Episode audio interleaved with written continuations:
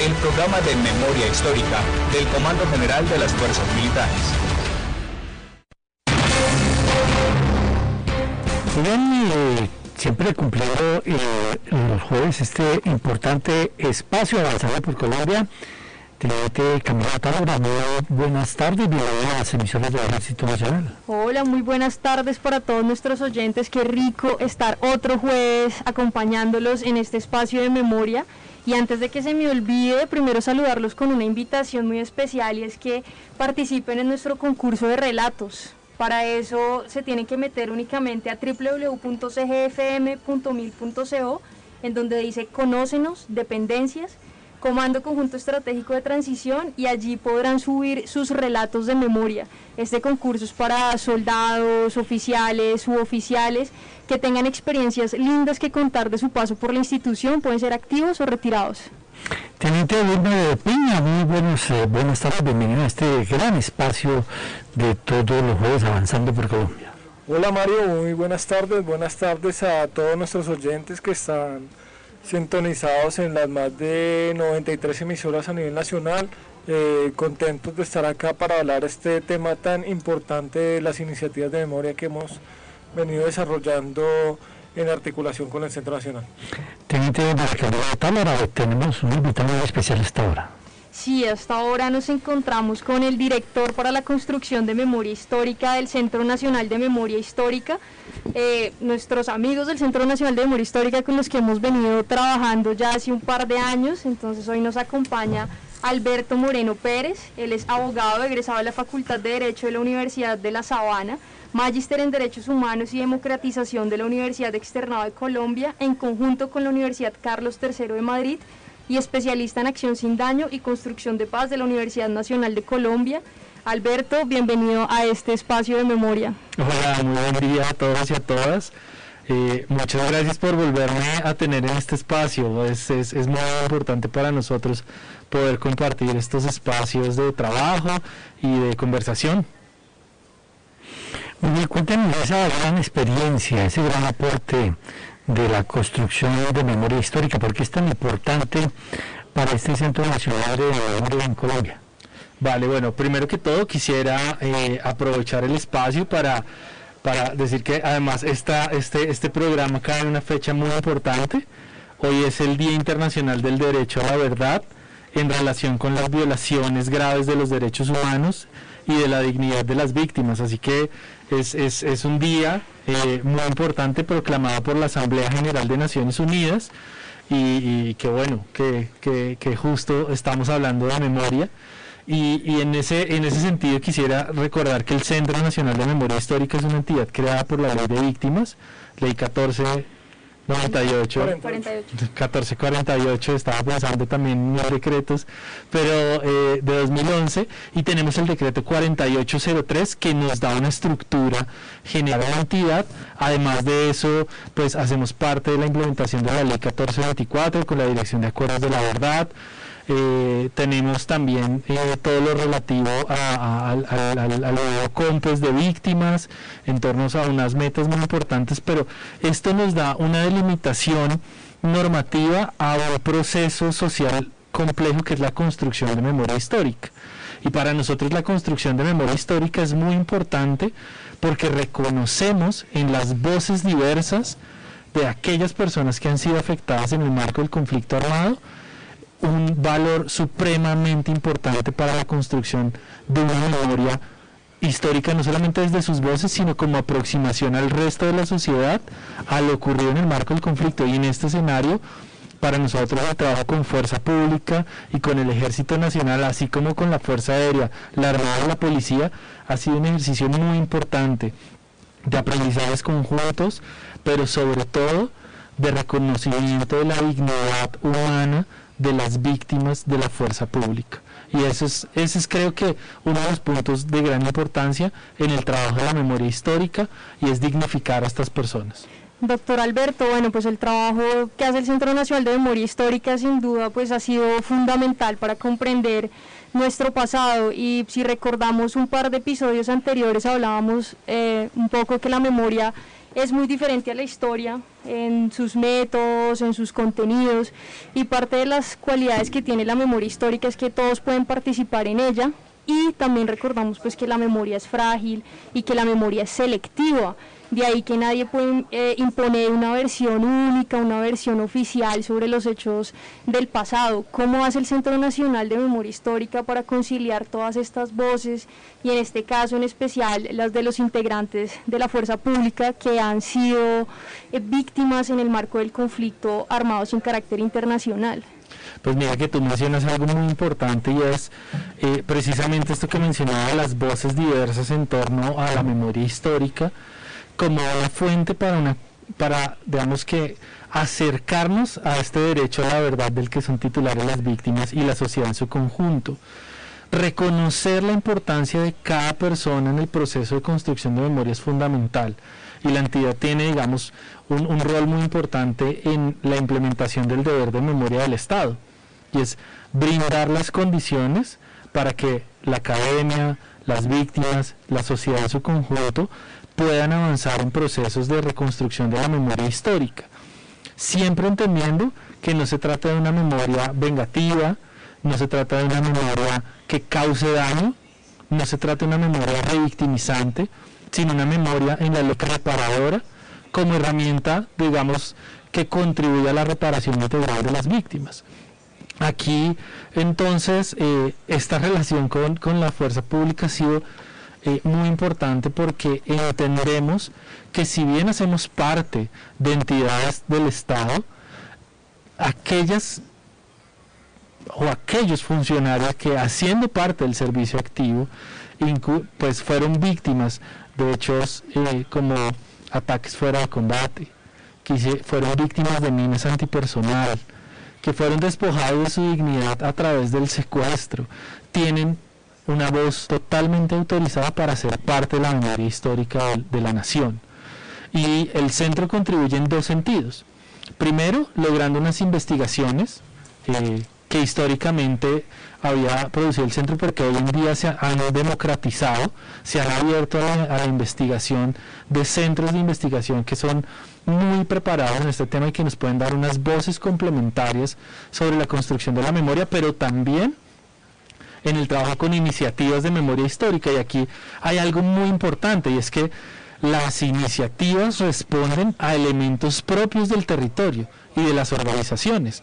Es allí en donde vemos que no solamente se trata de los procesos investigativos, sino que paralelo a esto y complementario, tenemos también unos lenguajes sociales propios de las víctimas que, dan a entender esta memoria de una forma tal vez más cercana al mismo territorio. Es diferente oír la voz de una víctima que leerse una investigación de 400, 500 páginas o varios tomos, pero las dos son igual de importantes.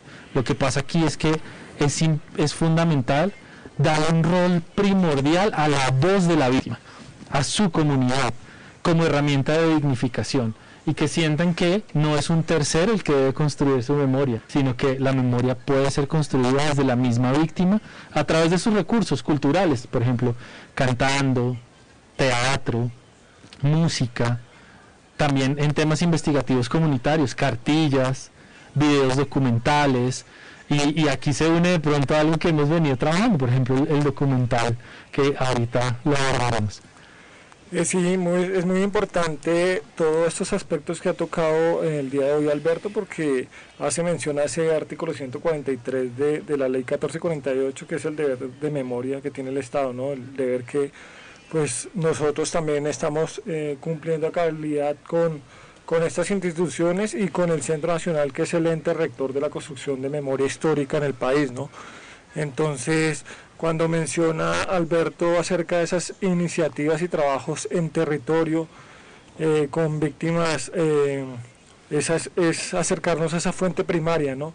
Entonces es gratificante conocer de cerca eh, esos espacios, ¿no? Y es cerca de, esas iniciativas que hemos venido realizando ya hace prácticamente un año, desde marzo del, del 2021 venimos realizando este tipo de iniciativas y una de ellas pues es Víctimas Anónimas, ¿no? el, documental que, que, pues generó bastante impacto eh, en este último mes, ya que eh, pues es un trabajo articulado entre el Centro Nacional y las fuerzas militares, especialmente con la Fuerza Aérea Colombiana. Eh, pues nos gustaría que nos contara un poco más de lo que es Víctimas Anónimas. Claro que sí, Víctimas Anónimas para nosotros, aparte de ser una oportunidad, digamos, de, de, trabajar lo técnico en temas audiovisuales con, con las víctimas desde una lógica también eh, de articulación institucional que fortalece otras líneas de trabajo que tiene la entidad, ha sido también la oportunidad de refinar nuestros procesos técnicos en la producción audiovisual. Eh, aquí contamos con un trabajo muy activo por parte de las víctimas, por parte de la Fuerza Aérea, eh, un proceso de concertación sobre historias de vida. Tenemos cuatro historias que se narran en este documental, que son eh, miembros de la Fuerza Aérea y colaboradores civiles, que dan cuenta de hechos victimizantes en el marco digamos, de, de, lo que veíamos eh, en términos de, violaciones a los derechos humanos y, a, infracciones al derecho internacional humanitario, que ponen de cuenta eh, y creo que aquí es importante mencionarlo, que efectivamente hay una razón de ser el reconocimiento de miembros de la fuerza pública como víctimas del conflicto armado. Entonces, este, este documental fue muy buen recibo por parte también, no solamente del público, eh, este, tuvimos un lanzamiento a finales del año pasado, pero además una difusión por, por el canal de DirecTV eh, y esto nos permitió que fuera considerado como pieza en el marco de los premios India Catalina. Creo que de más de 170 piezas que se presentaron quedar entre eh, los nominados, la verdad quedamos entre los cinco nominados, eso es para nosotros un honor y que haya sido en el marco de esta alianza de trabajo con la fuerza pública, pues con las Fuerzas Armadas ha sido también un doble honor porque es, es, es poner sobre la, la, discusión pública este, este trabajo de memoria histórica desde una óptica mucho más abierta, desde un diálogo eh, ciudadano también mucho más amplio y creo que pues no ganamos, pero estar ahí fue para nosotros también muy importante como entidad porque además es nuestra primera nominación. Entonces, que haya sido con este producto también nos deja en, una situación en donde vamos a trabajar más fuerte, con una mejor calidad y con unos contenidos también mucho más amplios para poder llegar a esta meta, porque no eh, tener el acceso a estos premios también nos permitiría una difusión mucho más amplia de la memoria de, estas memorias plurales que se han venido construyendo en los territorios y tener esta plataforma adicional pues es muy importante. Sin embargo, aquellas personas que no hayan podido ver eh, encuentran el, documental de víctimas anónimas en nuestra página web, están los enlaces para nuestro canal de YouTube. Teniente usted nos ha un testimonio, ¿qué vamos a escuchar? Vamos a escuchar un fragmento de este hermoso documental de víctimas anónimas para que quienes no lo hayan visto corran a YouTube, a las páginas oficiales del Centro Nacional de Memoria Histórica y se lo vean completico y nos envíen eh, sus impresiones sobre este trabajo documental. Vamos a escuchar.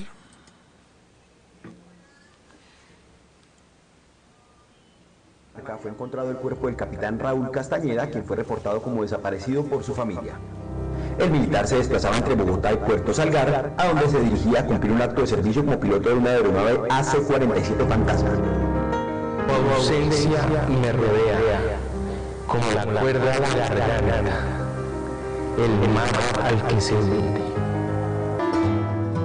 Yo soy Raúl Alejandro Castañeda Floriano hijo del capitán de la Fuerza Aérea Colombiana Raúl Octavio Castañeda Cárdenas, asesinado por las FARC en mayo de 1991. Las labores investigativas de qué le pasó y por qué le pasó dan eh, cuenta de un viaje que él hizo hacia el municipio de La Dorada, hacia el. Tal parece indicar por lo que la reconstrucción de hechos que hicieron al parecer lo venían siguiendo a él en sus desplazamientos.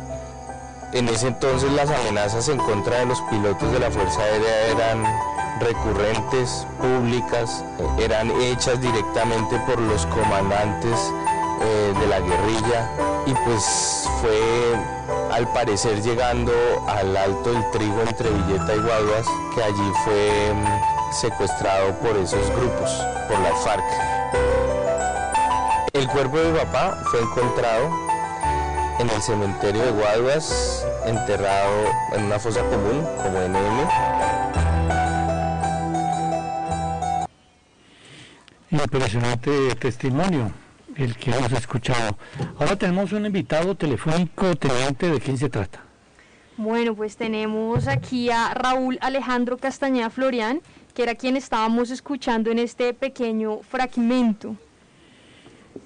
Muy bien, eh, bienvenido a las emisiones del Ejército Nacional y eh, su opinión en torno a los esfuerzos que se hacen para la construcción de la memoria histórica y de esta historia tan triste de la violencia en Colombia.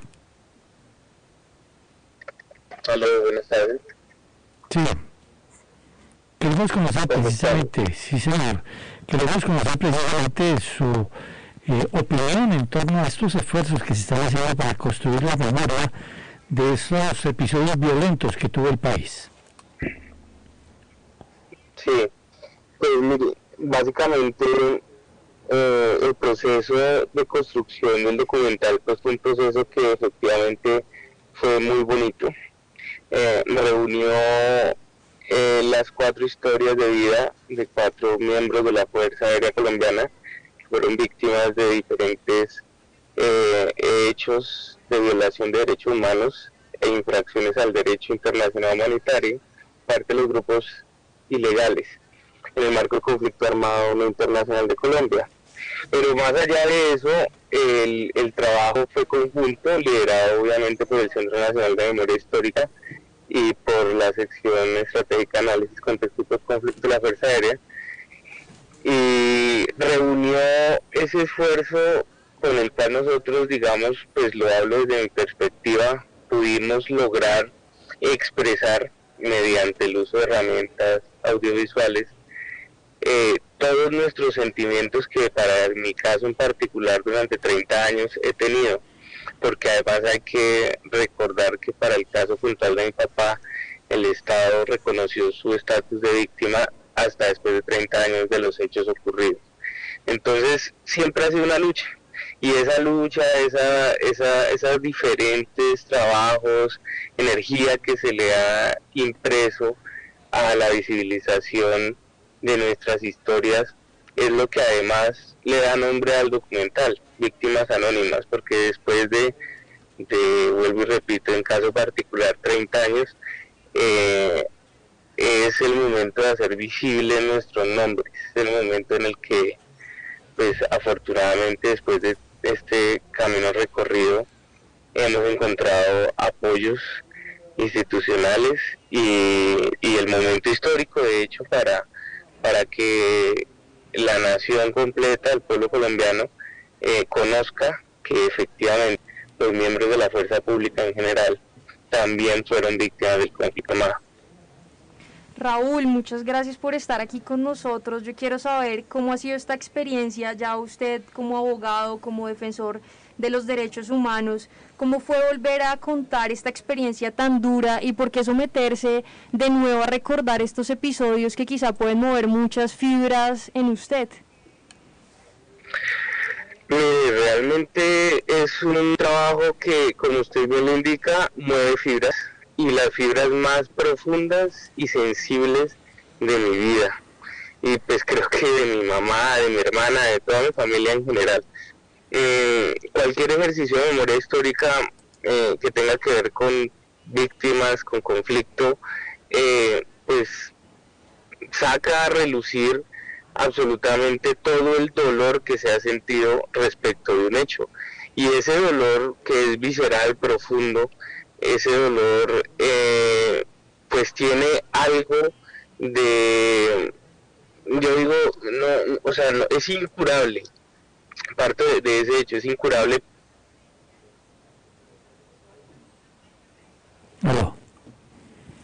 hemos perdido momento la comunicación en torno a lo que ha dicho precisamente este promotor de esta memoria histórica que habla eh, importante testimonio que ha ofrecido el para la construcción de esta memoria. Sí, la verdad, historia una vez más. Eh, no sé, Alberto, cómo hacer para lograr, digamos, que estas personas puedan volver a esas de revictimización. Claro, eh, este es uno de los retos más grandes que hemos enfrentado porque no, no se trata de eh, revivir el, el, proceso del hecho victimizante. Digamos. No se trata solamente de una memoria del dolor, al contrario, lo que queremos es que cada víctima y cada comunidad definan autónomamente su ejercicio de memoria como un ejercicio de dignificación. Claro que el hecho victimizante tiene que estar atado al ejercicio, porque debemos dar contexto a aquellas personas que en dos días o en cinco años o en 20 años estudien el proceso de memoria en Colombia y se encuentren con experiencias de resiliencia, de resistencia, de recuperación, pero en el marco de un contexto en donde se, se, se entregue a, a, la sociedad una herramienta para que la sociedad estudie lo acontecido en el marco de un proceso de reparación integral a las víctimas. Sin embargo, la entidad velando precisamente por evitar acción con daño, siempre hace una concertación con las víctimas y tiene componentes de acompañamiento psicosocial para evitar precisamente generar afectaciones eh, en el marco del trabajo de memoria. Bueno, Camila, también hay espacio para la música. ¿Qué piensa musical precisamente traemos hoy a colación? Voy a dejar que eso lo responda Alberto. Bueno, Alberto, ¿por qué escogió este tema? Vale, listo. Yo, aparte de ser abogado, soy músico. Eh, soy bajista de una banda de rock y, un poco parte del ejercicio de, digamos, de vida que me ha traído un poco al trabajo de memoria histórica ha sido que a través de la música con, con este grupo que se llama Cada uno lo que es suyo, hemos venido construyendo, digamos, desde nuestra adolescencia, unas letras que, que trabajan en torno a, a, la necesidad de la gente de construir una, una, vida en el marco de... Eh, de la, digamos que de salir de, de, los cajones interpuestos por la sociedad, por las situaciones y precisamente es, es, es, un tema de creer en uno mismo, verse como un proyecto en donde hay muchas opciones eh, y siempre es un mensaje como de, de, de, de avanzar, de salir adelante, de construir.